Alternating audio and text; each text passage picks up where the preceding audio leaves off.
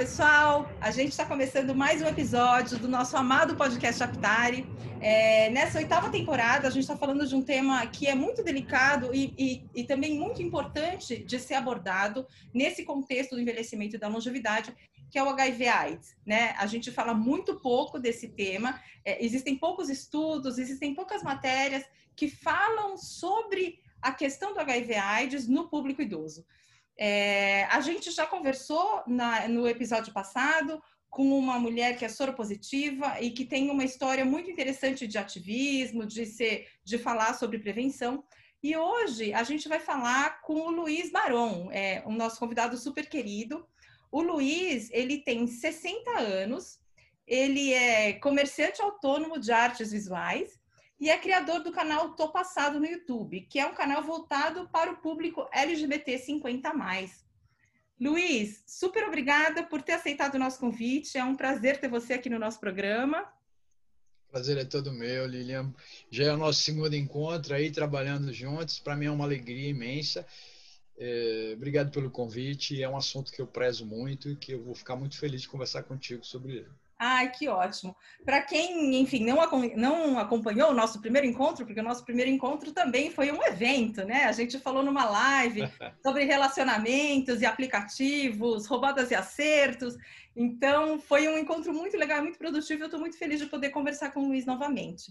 Bem, Luiz, para a gente começar o nosso papo, né? É, eu acho que seria legal a gente contextualizar o, o, o, nosso ouvinte, né? Sobre a sua história com, com o HIV. Então, como é que você se envolveu com essa questão? É uma questão pessoal? Você se interessou pelo tema? Como é que você se envolveu com essa temática? Então, é, como um jovem gay de, de, de 20 e poucos anos, 22, 23 anos, eu começo a ver o surgimento do que eles chamavam naquele momento de peste gay né? saía nos jornais. Eu, eu, peguei, eu lembro, eu nunca esqueço que eu peguei uma manchete do jornal de São Francisco que falava assim, gay cancer. E eu fiquei assustadíssimo com aquilo. Eu tinha 23 anos, é, era um jovem, pleno auge da atividade sexual, da, enfim, no, no auge da efervescência. E eu li aquilo e fiquei muito apavorado. E eu lembro que eu virei para o meu irmão, que também é um homem gay, que tem agora 65 anos, e falou: Olha, eu não tenho medo de morrer, mas eu tenho medo de todos os amigos que eu vou perder. E o que aconteceu foi o seguinte: que eu, eu morava, em algum momento eu estava morando na Bahia, voltei para São Paulo e conheci um gatão numa uma, uma boate, tá? um cara maravilhoso. Quando não existia um Barbie, ele já era uma Barbie e tal. E aquele homem lindo que me amava e que eu amava também, e que foi fazer um exame para um, um, concurso público, isso em 86, e teve um diagnóstico de, de, de, de AIDS, né, que na época não se falava HIV e AIDS, ele estava com AIDS, porque ele já estava com problemas de saúde, e em oito meses ele morreu. E ali eu não tinha, eu não fiz exames até que ele viesse a falecer, porque eu não queria contaminar o que já era complicado, aquela relação minha com ele, na morte, na doença, ele ficou muito mal.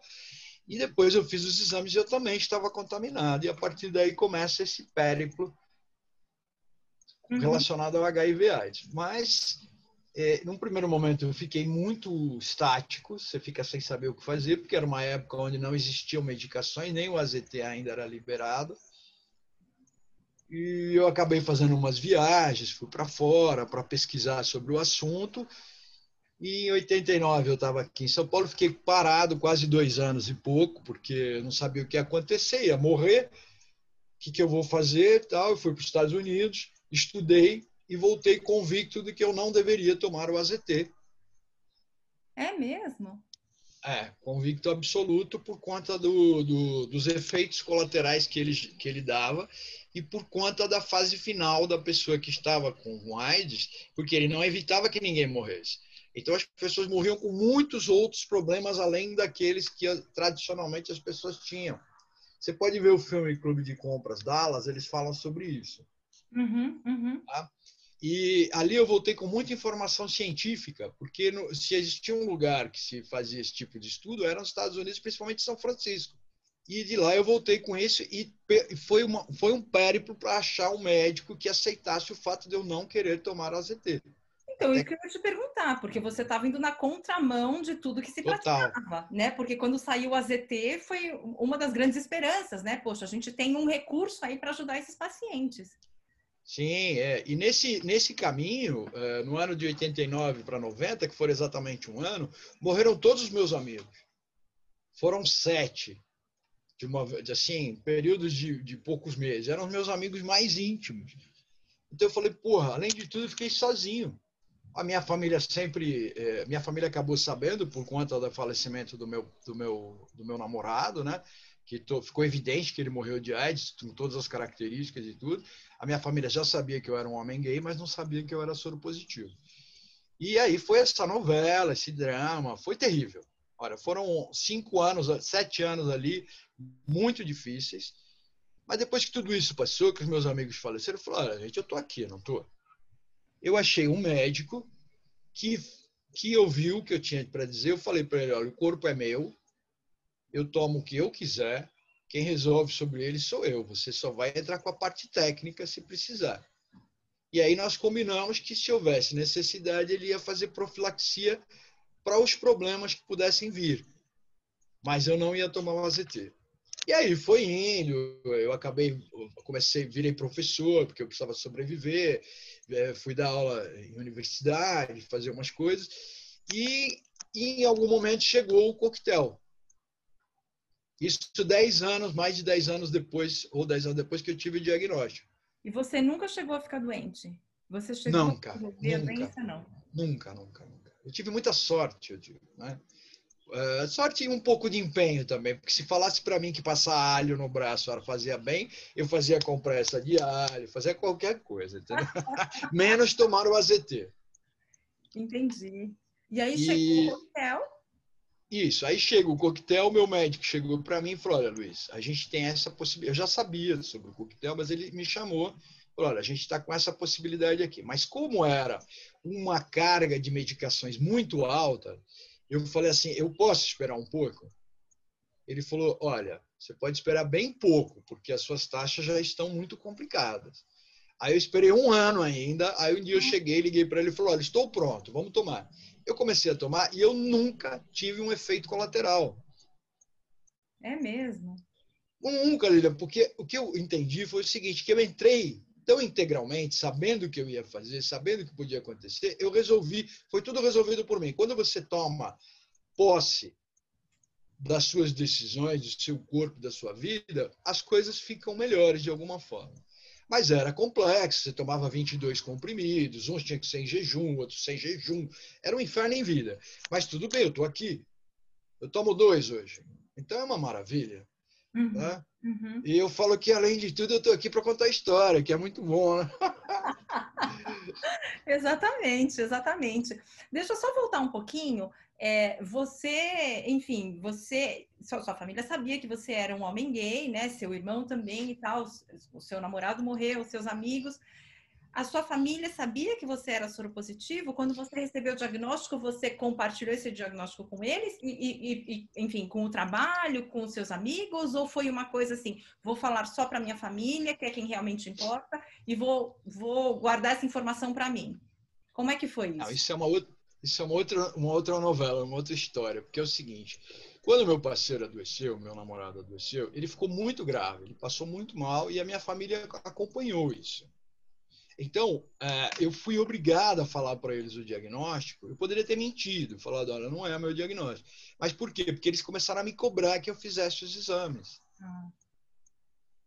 Então, quando saiu, achei injusto falar que não tinha nada e era mentira. Eu podia, eu tinha esse apoio. As pessoas, a minha mãe, minha irmã, minha família mais próxima sofreu, mas eu mesmo acabei amenizando isso para eles. Eu falei, olha, peraí, vamos devagar, uma coisa uma coisa por vez, pá. enfim, como foi.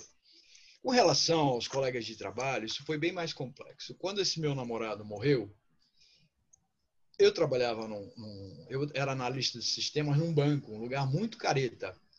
Então, é, o meu diretor, que eu trabalhava direto com ele, ele dizia que se ele visse dois homens de mão dada, ele ia vomitar. Ele ia querer bater. E isso, o meu namorado internado, passando por toda essa loucura e eu ainda tendo que ouvir isso. Então eu fiquei quieto. Eu não falei que eu tinha um parceiro e não falei nada. Quando o dia que ele morreu, eu estava trabalhando. Eu tinha saído do hospital, fui trabalhar, recebi a ligação dizendo que ele estava muito mal. Eu falei, olha, eu preciso sair. E ele e esse meu diretor chegou, mas o que, que aconteceu? Eu falei, eu estou com um problema de família, vou ter que sair. E ele morreu naquele dia. E eu não consegui ser viúvo, porque ninguém sabia que, ele, que o meu parceiro, a pessoa que eu amava, que eu gostava, que foi meu companheiro, tinha morrido. E eu me senti um traste, porque eu falei, isso é, isso é responsabilidade minha. Eu tenho que falar, eu sou viúvo, eu morreu, morreu meu parceiro, ele morreu de AIDS. Provavelmente eu tô... Não é um drama, isso é um drama verdadeiro. A viuvez das pessoas LGBT, ela normalmente não é enxergada. Porque a maioria das pessoas acham que as pessoas LGBT não têm família, não têm relações além das sexuais, vamos dizer assim. E aí eu pedi demissão, eu fui lá, pedi demissão, falei, olha, eu estou pedindo demissão por isso, isso, o meu, o meu parceiro morreu a semana passada, eu não suporto mais trabalhar aqui, eu sou um viúvo, e vocês vão se fuder, desculpa a expressão. E eu quero viver minha vida, eu quero entender o que está acontecendo comigo, mas eu quero fazer isso com, num lugar que eu me sinta confortável. Aí ele ficou todo cheio de remorsos e, não, fica, falou, não, eu não tenho condições de ficar mais aqui. E aí eu mudei minha vida, eu parei de trabalhar dois anos, a minha família me ajudou, eu acabei indo para os Estados Unidos, enfim, várias coisas, até conseguir achar um certo norte aí. Mas a viuvez foi muito complicado. Hum. Doeu mais do que o fato de eu saber que eu era soro positivo. É mesmo? É porque é uma viuvez invisível, né? Que você não compartilha com ninguém. Mas isso é, foi muito difícil, mas de alguma forma eu consegui sobreviver a isso e chegar num ponto de cuidar muito da minha saúde, eu realmente cuidava muito. Eu, eu fui estudar, eu descobri que tinha é, o Linus Pauling, na época, que era um baita cientista, fazia uma apologia ao uso de vitamina C. Eu cheguei a tomar 6 gramas de vitamina C por dia, porque disse que fazia bem. Quando eu fui para os Estados Unidos, eu trazia, as duas vezes que eu tive oportunidade de ir nesse período, eu trouxe o cara da loja de vitaminas ficou me amava porque eu comprei tanta coisa que eu não tinha nem dinheiro para pagar, mas a gente dava um jeito. Então era beta-caroteno, era Q10, era um monte de coisa, porque eu estudava também sobre isso. Tanto é que eu escrevi uma cartilha sobre vitamina para o GAPA em 1990. É que nem foi publicada, é, nem foi publicada porque não tinha um embasamento científico, mas eu era muito tinhoso, né? e, aí foi. Hã? Empenhado, como você disse, né? Empenhado, empenhado, porque não é possível que as coisas fossem acontecer em detrimento da minha vontade. E a partir desse momento, quando você falou para o seu diretor do banco, olha, não posso mais, é, você explicou a situação para ele, você começou a se apresentar para o mundo como um homem gay soropositivo? Não. não. Ou, isso ainda levou um tempo? Foi um processo para você conseguir é, assumir essa informação e, e, e, passar isso como, como qualquer outra informação que você tem em seu respeito? Então, é, em algum momento, no, antes de 1989 para 90, eu começo a participar de um grupo aqui em São Paulo que chamava Pela Vida, que é um grupo importante, que foi fundado pelo Herbert Daniel no Rio. Nós tínhamos uma filial aqui, eu cheguei a trabalhar de forma bastante participativa. E lá era evidente que algumas ninguém sabia quem era soropositivo e quem não era e também não se falava sobre isso. Uhum. Você falava só na intimidade, às vezes alguém comentava, eu também não tinha problema de comentar lá naquele ambiente relativamente seguro. Mas para a vida era muito complicado. Por causa do Porque... preconceito ainda na sociedade, né? Ainda... Olha, o, Lilian, eu vou te falar, vou te falar como é que foi o tratamento do meu parceiro que morreu. Vou só comentar isso com você, que é uma coisa muito forte. Ele ficou hospitalizado num hospital muito bom aqui de São Paulo. Esse hospital tinha uma pessoa que fazia a barba dos pacientes, um barbeiro. Uhum. Esse barbeiro nunca fez a barba do meu parceiro. Quem tinha que fazer era eu, porque ninguém pegava nele. Né? Os amigos não pegavam nele, não entravam. No... Alguns amigos deixavam as coisas na portaria do hospital e iam embora. É mesmo? É.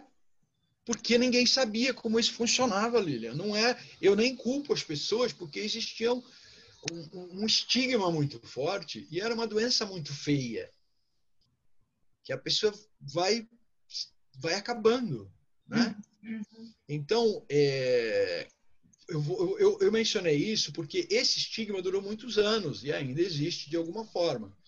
Mas para mim, para eu me, eu um sujeito, eu fazia, eu malhava para cacete, era fortão, era um menino bonito, forte, mas eu tinha HIV.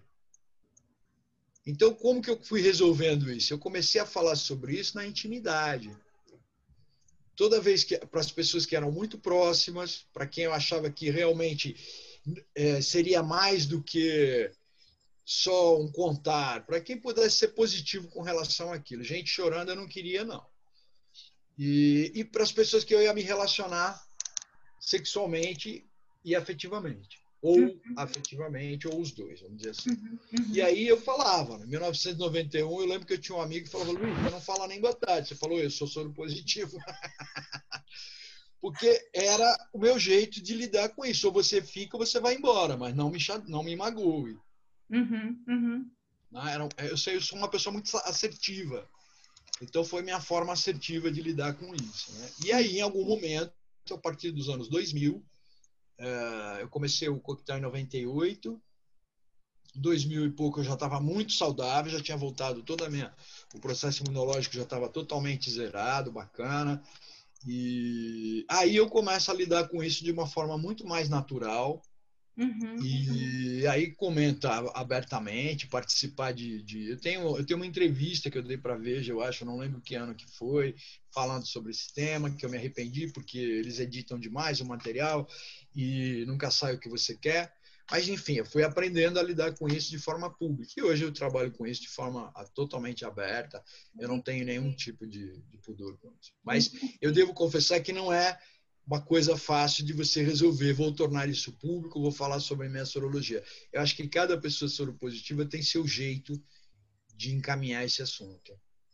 É, é, é, no, no, documentário Carta para Além dos Muros, que é, que é super interessante e, e traz um panorama da, da, da, AIDS aqui no Brasil, é muito é, chocante, pelo menos para mim, né? Eu tenho 46 anos, eu vi assim a, o auge da epidemia, como é que né, a gente começava a ver as pessoas morrendo e tal, e, e, e definhando, e, e tinha muito estigma mesmo, né?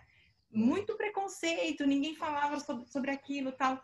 E no Carta para Além dos Muros tem um youtuber que fala. É. Ele fala no canal dele, falando: olha, gente, então, eu descobri ontem que eu sou soro positivo, assim, de uma maneira completamente natural, como se ele estivesse ah. falando: ah, então, eu descobri que sou diabético. Exatamente. De uma maneira super, assim, simples. Não e é, e é, muito complicado, às vezes, a gente entender por que, né, que você, por que, que demorou tanto, por que, que foi tão difícil tornar isso público quando a gente tem exemplos hoje de gente que vai no YouTube, no canal, e fala que é soro positivo. Mas é que era um contexto histórico completamente diferente. Né? Totalmente né? diferente, totalmente. Ou seja, é, hoje, ah, você se tornar uma pessoa, você positivar, como algumas pessoas falam, eu não gosto, você se tornar soro positivo, é uma outra uma outra questão, hoje em dia já se trata isso como um processo crônico, uhum. é, como mais ou menos como é uma diabetes, e como eu achei que seria nos anos 80 mesmo. Eu falei, isso aí vai virar uma doença crônica. Isso até não haver uma cura, né? E, então, eu entendo que as novas gerações são muito mais arejadas com relação a isso, mas isso também não é, é como é que eu poderia dizer, no meio LGBT, principalmente no universo gay, isso não é tão fácil, tão palatável quanto parece. Esses meninos que vão a público falar sobre a sua sorologia, eu tenho muito orgulho deles, porque eu sei que, é, que ao, mesmo, mesmo tempo que é muito saudável para a comunidade ter esse, esse rapaz falando sobre isso, também é muito complexo para ele como pessoa. Ele tem que ter uma boa estrutura emocional, porque ele vai sofrer com isso de alguma forma. Uhum. Ainda existe um estigma muito forte e ainda é uma questão muito maltratada dentro da, da, da, da própria comunidade LGBT. Uhum. Né? A gente tem aí o, o Vinícius, né? o, o Doutor Maravilha, não sei se você já viu sim, alguma coisa sim, dele. Sim. O Vinícius é um craque, né? Ele, ele trata disso de uma forma muito querida. Ele, é, ele traz um aconchego para o tratamento médico, ele traz conhecimento de uma forma muito bacana. Então, é uma geração que já tem esse tipo de acesso. Uhum. Queria eu, na minha época, que alguém conversasse comigo sobre isso. Né? Exato, exato. Não, é, não haviam políticas públicas definidas ainda para isso. Uhum, uhum. Mas, enfim, é, é uma evolução. É, bom, falando de evolução, você teve o diagnóstico lá atrás, né? E agora você tem 60 anos. Como é que está sendo esse processo de envelhecer como um homem gay, soro positivo? E eu estou usando gay porque você está usando gay, mas eu não sei nem se é esse o termo que se ah. agora na comunidade LGBT. É, e aí você, eu vi uma entrevista sua em que você disse que é, gay idoso tem armário duplo, né? Eu queria te perguntar, gay idoso soro positivo tem armário triplo? Como é que é isso? Então, esse gay idoso que vos fala aqui, vamos dizer assim, ele nunca esteve em armário nenhum, tá certo? Só aquele breve momento que eu estive ali, vamos dizer, na prateleira, observando por conta do HIV. Eu, pessoalmente, como, como homem velho, de 60 anos, é, é, eu digo o seguinte, que a sorologia não me coloca nem menos, nem mais, nem à frente, nem atrás, em lugar nenhum. Eu continuo sendo o mesmo homem que eu fui. Claro que essa, essa vivência trouxe outras experiências, outro tipo de maturidade, mas eu sou um homem de 60 anos que agora sofro com as questões dos 60 anos. Então, por exemplo, eu acho que a medicação a longo prazo deve ter sim impacto sobre a minha saúde. Eu tenho um colesterol alto, que isso é em função muito da medicação, isso já tem quase 10 anos que nós estamos tratando. A, minha pressão é, é alta, Aí meu médico não sabe se tem a ver com a medicação, com a idade, mas a gente trata tudo isso, tudo isso é tratável. Tem algumas questões de, com, relacionadas à osteoporose que precisa ficar atento por conta da longe, essa, essa tomada longeva de medicação. Ninguém sabe o que vai ser. Na realidade, eles não têm como me dizer o que vai acontecer comigo, porque eles não têm esse parâmetro científico. Uhum, uhum. Certo? É, são poucas as pessoas sobreviventes de 30 e tantos anos, 33 anos, 34 anos, que foram estudadas para falar: olha, você chegou aos 60 e você vai ter tais problemas devido à medicação. Então, por isso que eu, eu, eu sempre falo: se você puder não se tornar uma pessoa soropositiva, não se torne, porque é um problema a mais. Não é nenhum drama, não é nenhum bicho sem. Tem remédio e tal, mas é remédio, é medicação, ela é tóxica. Você tem que tomar essa. essa eu já ia falar um palavrão. Tem que tomar essa, esse negócio todos os dias. E felizmente que tem, que é grátis. Né, algumas pessoas, eu, eu antigamente eu recebia muito, muito e-mail de pessoal que está começando, eh, que se soro converteu e tal, e eu tinha uma paginazinha muito discreta. Tá? E o pessoal falava, ah, Luiz, é, e agora, o que, que eu faço? Eu falei, olha, agora você vai tomar medicação, você vai fazer tudo direitinho, vai dar tudo certo. Mas se for, se for possível, por favor, não, não converta. Porque é uma medicação que você vai tomar, Lilian, o resto da sua vida. E se, se houver vacina, ótimo, mas eu não vivo em função de pensar na vacina. Claro. Senão eu teria 33 anos de frustração. Ela não veio. Então, eu acho que a gente tem que lidar com o que a gente tem. Mas o envelhecimento, para mim, quando a gente falou do armário duplo, eu vou falar a questão do, dessa dupla invisibilidade que a gente chama. Por que a gente fala isso? Porque a pessoa LGBT, chegando à velhice, normalmente, muitas dessas pessoas se apartaram das suas famílias para poder viver sua orientação adequadamente elas saíram de casa, houve um rompimento tal. Quando essa pessoa é HIV, isso pode ser um rompimento mais abrupto ainda, porque a família não sabia como lidar com isso. Isso não é, ah, a família é detestável, porque o pobre do. Nada disso. Isso são circunstâncias daquele momento familiar, daquela pessoa. Então, essas pessoas saem de casa para poder viver sua sexualidade, para poder viver sua orientação, adequadamente, né? E no momento da velhice, muitas delas não conseguem retornar sendo quem são. Então, se elas precisam de um cuidado paliativo, de um cuidado verdadeiro, tal, e precisam do ambiente familiar, elas eventualmente têm que deixar de ser gay. Tem que, é uma pessoa trans tem que deixar de usar, uma mulher trans tem que, não pode mais usar calcinha, não pode mais botar roupa feminina para não aparecer. Isso acontece não só nas residências, como nas ELPs também. Tem ELPs que não permitem que as mulheres trans se vistam de mulheres e homens trans de homens. Né? Então, é, eu tô, não estou dizendo que todas acontecem, mas uma grande maioria. Né? Bom, nas LPs em geral, públicas ou privadas, as pessoas não podem namorar. É, Quanto mais. Exato, simples relacionamento entre pessoas já é visto meio com, né, com um certo é. viés aí. Imagina ser homossexual e ser homossexual soro positivo, é uma coisa que. Nossa, aí eu, eu falo que é o cocô do cavalo do bandido. eu estou falando isso com a, menor, com a maior propriedade, porque é o, é o que eu acho. Porque a pessoa chega em público, numa ILP, que ninguém tem treinamento para lidar com aquela questão. Ela é uma mulher trans, soro positiva. Aquilo, para eles, é uma excrescência. É uma questão cultural, uma questão uhum. de cultura daquele ambiente. Né? Uhum. Então, voltando à dupla invisibilidade, por que, que a gente fala isso? Porque existe a invisibilidade da própria velhice, que isso é, para mim, é, é relativa a todas as velhices, hétero, gay, tudo. Essa invisibilidade, para mim, ela é real. A, a, ausência de assuntos sobre sexualidade, sobre libido, sobre tesão das pessoas mais velhas. E quando você leva isso em consideração, essa ausência, você imagina o que é colocar a pessoa como homossexual dentro disso tudo.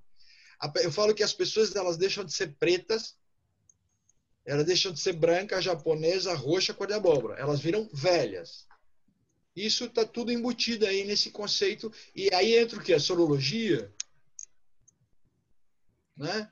Então, é, ninguém está fazendo drama, é a, é a, vida. É assim que se aplica. É para ir contra isso que eu luto, inclusive. Uhum, uhum. Você acha que faltam, então, políticas públicas nesse sentido, que, que deem mais visibilidade e que, de fato, sejam inclusivas, né? Que, que coloquem a velhice e a homossexualidade, tudo isso no radar para as pessoas não, não ficarem paralisadas, mas saberem de que maneira lidar com isso e, e, e oferecer o melhor cuidado, a melhor assistência.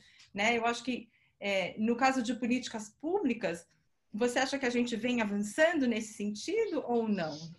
Não, a gente tem tido. Eu sou vice-presidente da Eternamente Sou, que é uma, uma associação que trabalha com velhices LGBT. É, a gente trabalha com, com cuidado psicossocial dessas velhices mas a gente tem um lado que trabalha com as políticas públicas bem fortes também. As secretarias do município, elas têm se esforçado para entender a questão da diversidade. Nesse momento, algum tempo atrás, nós tivemos o Ideia Idoso, que é um selo que a prefeitura quer ganhar como cidade friendly do idoso. E nesse, nesse, nessa, nesse, nessa pesquisa do Ideia Idoso, nessa montagem, eles não só premiaram as pessoas LGBT como cada de cada grande zona da cidade. Então, eu, o que eu percebo é que há um olhar, um interesse é, sobre isso de algumas pessoas dentro desse ambiente. Agora, o que, que, nós temos um problema grave, que é a cultura relacionada ao velho. Uhum. Que isso é muito maior do que a, a, política pública. Isso é uma política de Estado. Né? Como é que você se relaciona com a pessoa velha, com a velhice? Quem é o velho? Uhum. Tá? Então, é, existe um parâmetro capitalista do capital que o velho é improdutivo e não reprodutivo. Ou seja, ele não serve mais. Tá? Então, a gente está aí para dizer que não é nada disso.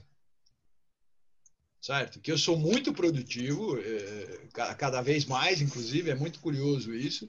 E, e se eu fosse uma pessoa hétero não soro positivo, eu também seria o reprodutivo, porque eu continuo com uma vida sexual bastante bacana, obrigado, graças a Deus. E, então, isso tudo é uma fantasia. Uhum. Isso tudo é cultural. Sabe? Quem é que gosta de imaginar que a sua mãe de 75 anos tem vontade de fazer sexo? Tem tesão. A vovozinha transa. Escândalo na sociedade. Escândalo. Você entendeu?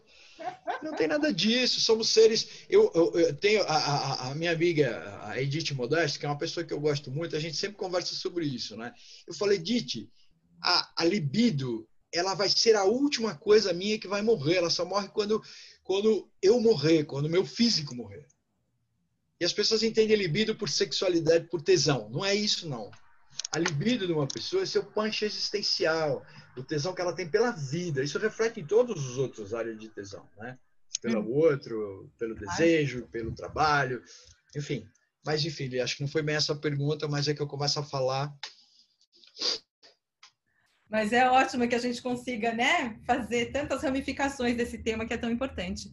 É, bom, você estava falando, né? De libido, de tesão, de sexualidade. E, e aí eu queria te perguntar é, sobre essa questão, né? Então eu queria que você me contasse como é para você agora, como um velho, né? Porque você mesmo falou, sou um velho, um velho gay e que é soropositivo, que, enfim, happens to be, né? Assim, é soropositivo. É como é que é você se relacionar? Porque também o campo dos relacionamentos mudou muito, né? Muito. Nos anos 80, dos anos 90 para cá, que agora está tudo muito mais simples, tem os aplicativos, você encontra pessoas que você jamais encontraria. Como é que é isso para você? Olha, o fato de ser soro positivo não me atrapalha em nada. Uhum. O que atrapalha mais, que eu poderia dizer, é o fato de ter 60 anos. É mesmo? Né? Por exemplo, nos meus aplicativos eu declaro que eu sou HIV positivo, certo? E as pessoas vêm conversar e tudo. O que, o que traz menos as pessoas. Os aplicativos, eles são aquele álbum de figurinha, né? Que você vai escolhendo ali e tal. Então, é evidente, você vira uma figurinha de 35 anos, fortão, como é o padrão, né? Ali, aí vira minha, que tem 60 anos, eu não sou feio, me considero um cara legal. Mas eu tenho 60 anos, então você começa a perder um pouco de popularidade. Mas, Lilian, dane-se porque é o que temos. Eu continuo no aplicativo, eu saio. Agora na pandemia não dá para sair com ninguém. Mas antes disso, eu conhecia as pessoas assim pelo aplicativo. Eu não, não consigo fazer aquele sexo. É, conheço você, vou agora na sua casa. Uhum, uhum. Porque é, é a maturidade trouxe uma outra necessidade de envolvimento para minhas relações sexuais. Mas eu saio sim com as pessoas que eu conheço no aplicativo, vou ali, tomo um café, bato um papo, se rolar, bacana tal. Então eu digo que o fato de ser HIV, hoje, não me atrapalha. Uhum. Nesse, nesse campo. Interessante, né? Porque assim, se você perguntar para qualquer um, a, a, primeira reação vai ser não.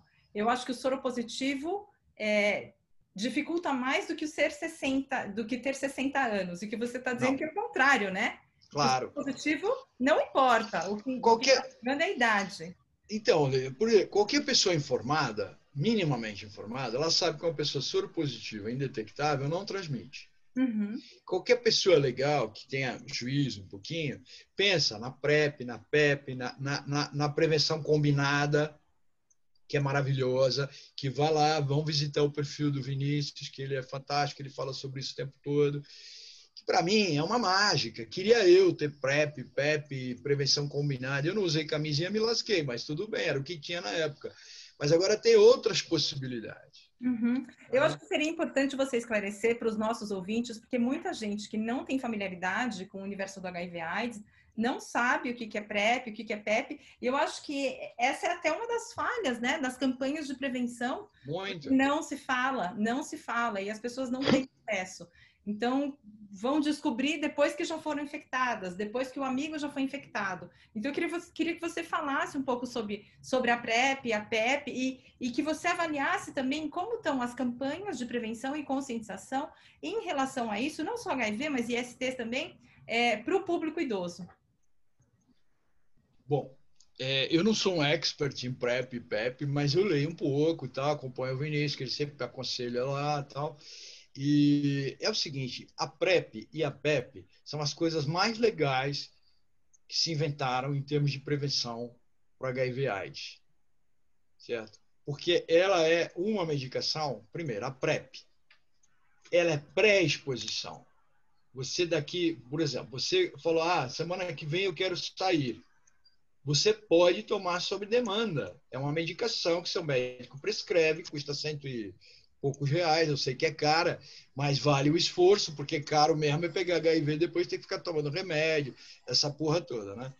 e você toma essa medicação, pode ser o tempo todo, porque você não sabe quando, quando você vai ter relação, de repente aparece o amor da sua vida ali, ou você pode fazer sob demanda.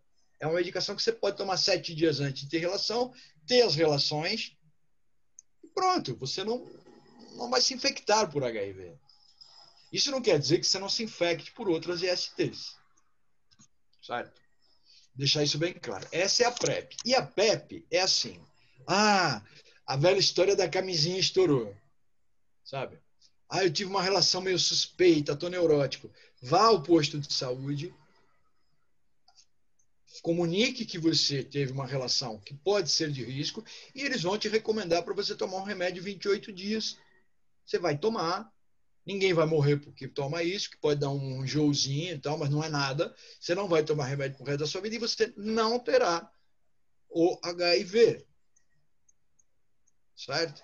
E aí tem as prevenções combinadas. Por exemplo, uma prevenção combinada clássica, você vai fazer sexo, você vai, vai namorar, você vai, vai numa festinha, tome a PrEP e use camisinha. Pronto. Aí nem IST você vai pegar, só se for um azar, um sexo oral, enfim, né? mas nada que seja comparável ao HIV. Todas as outras ISTs, algumas, aliás, das várias, tem cura. O HIV, não. Certo? Então, a PrEP e a PEP são dois serviços fundamentais na qualidade. Por que, que eles são fundamentais? Porque ele não propaga mais. Como é que vai acabar o vírus do HIV? Se ninguém mais pegar. Sabe? O, o, o soro positivo indetectável não passa. O sujeito está uma PrEP, PEP, e se for, tiver bastante pensamento positivo, ele usa camisinha. Pronto. O, o, o ciclo de contaminação está interrompido. É, e como é que você avalia as campanhas de prevenção para o público idoso? E você acha que elas estão falando com esse público? Está chegando nesse público ou não? Esse público ainda tem um gap de informação aí imenso e isso acaba colaborando também para o aumento das, das taxas de infecção entre o público idoso? Claro. Bom, primeiro dizer que para a campanha de, de, de ST HIV AIDS para pessoas idosas, eu nunca vi. É uma cabeça de bacalhau, como eu falo numa, numa matéria lá. Porque a gente sabe que já talvez tenha existido, mas ninguém nunca viu. Eu nunca vi.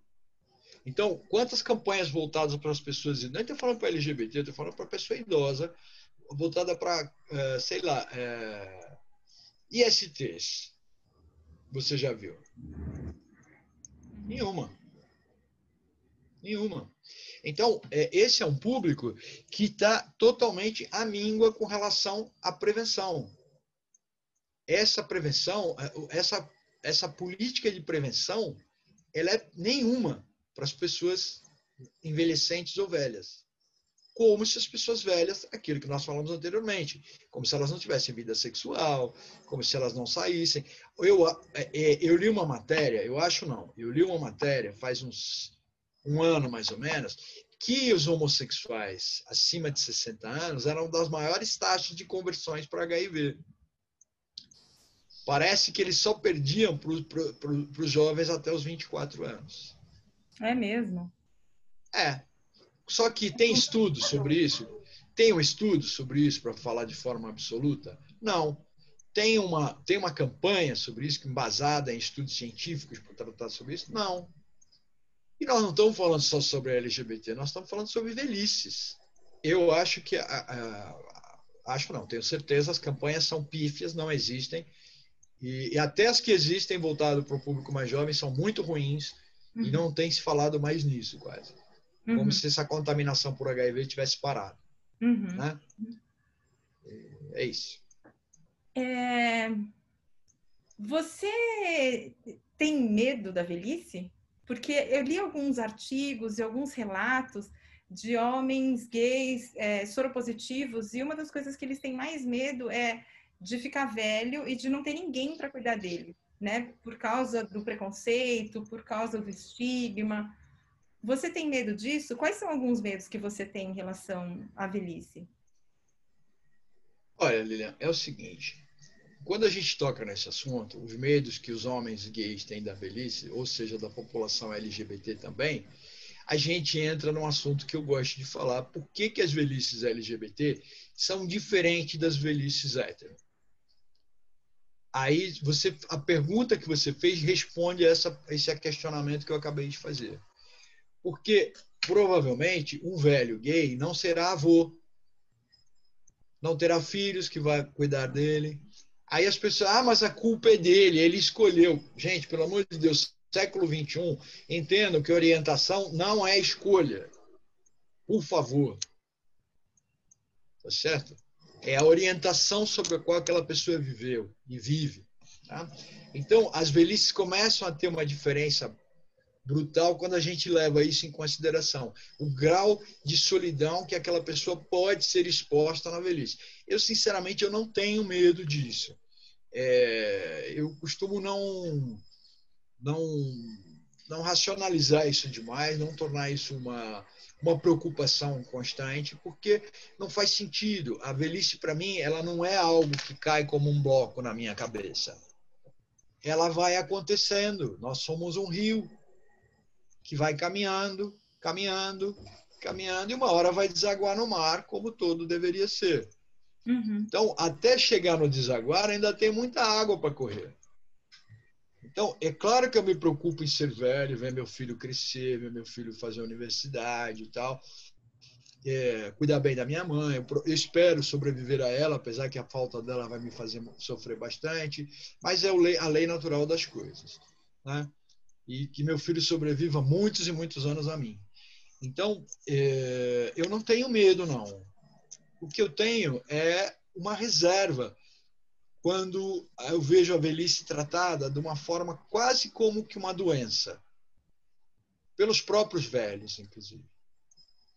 Né? Não é só uma questão cultural do jovem, é uma questão do, da pessoa velha também. Quantas pessoas velhas veem filme pornográfico com pessoas velhas? Né? Eu, eu confesso que eu comecei a ver filme. Eu gosto de filme pornográfico, Juliana. Desculpa aí. eu adoro um filme de sacanagem. E eu comecei a ver de alguns anos para cá, eu comecei a, a, a, me habituar a ver filme com pessoas mais velhas. Que era uma forma de eu começar a me acostumar com o meu corpo também, começar a me acostumar com outro tipo de desejo. Né? Coisa muito interessante, né? Porque não se fala disso. Porque a gente é, mas... fala tanto da representatividade e, e, é. e é isso, ué.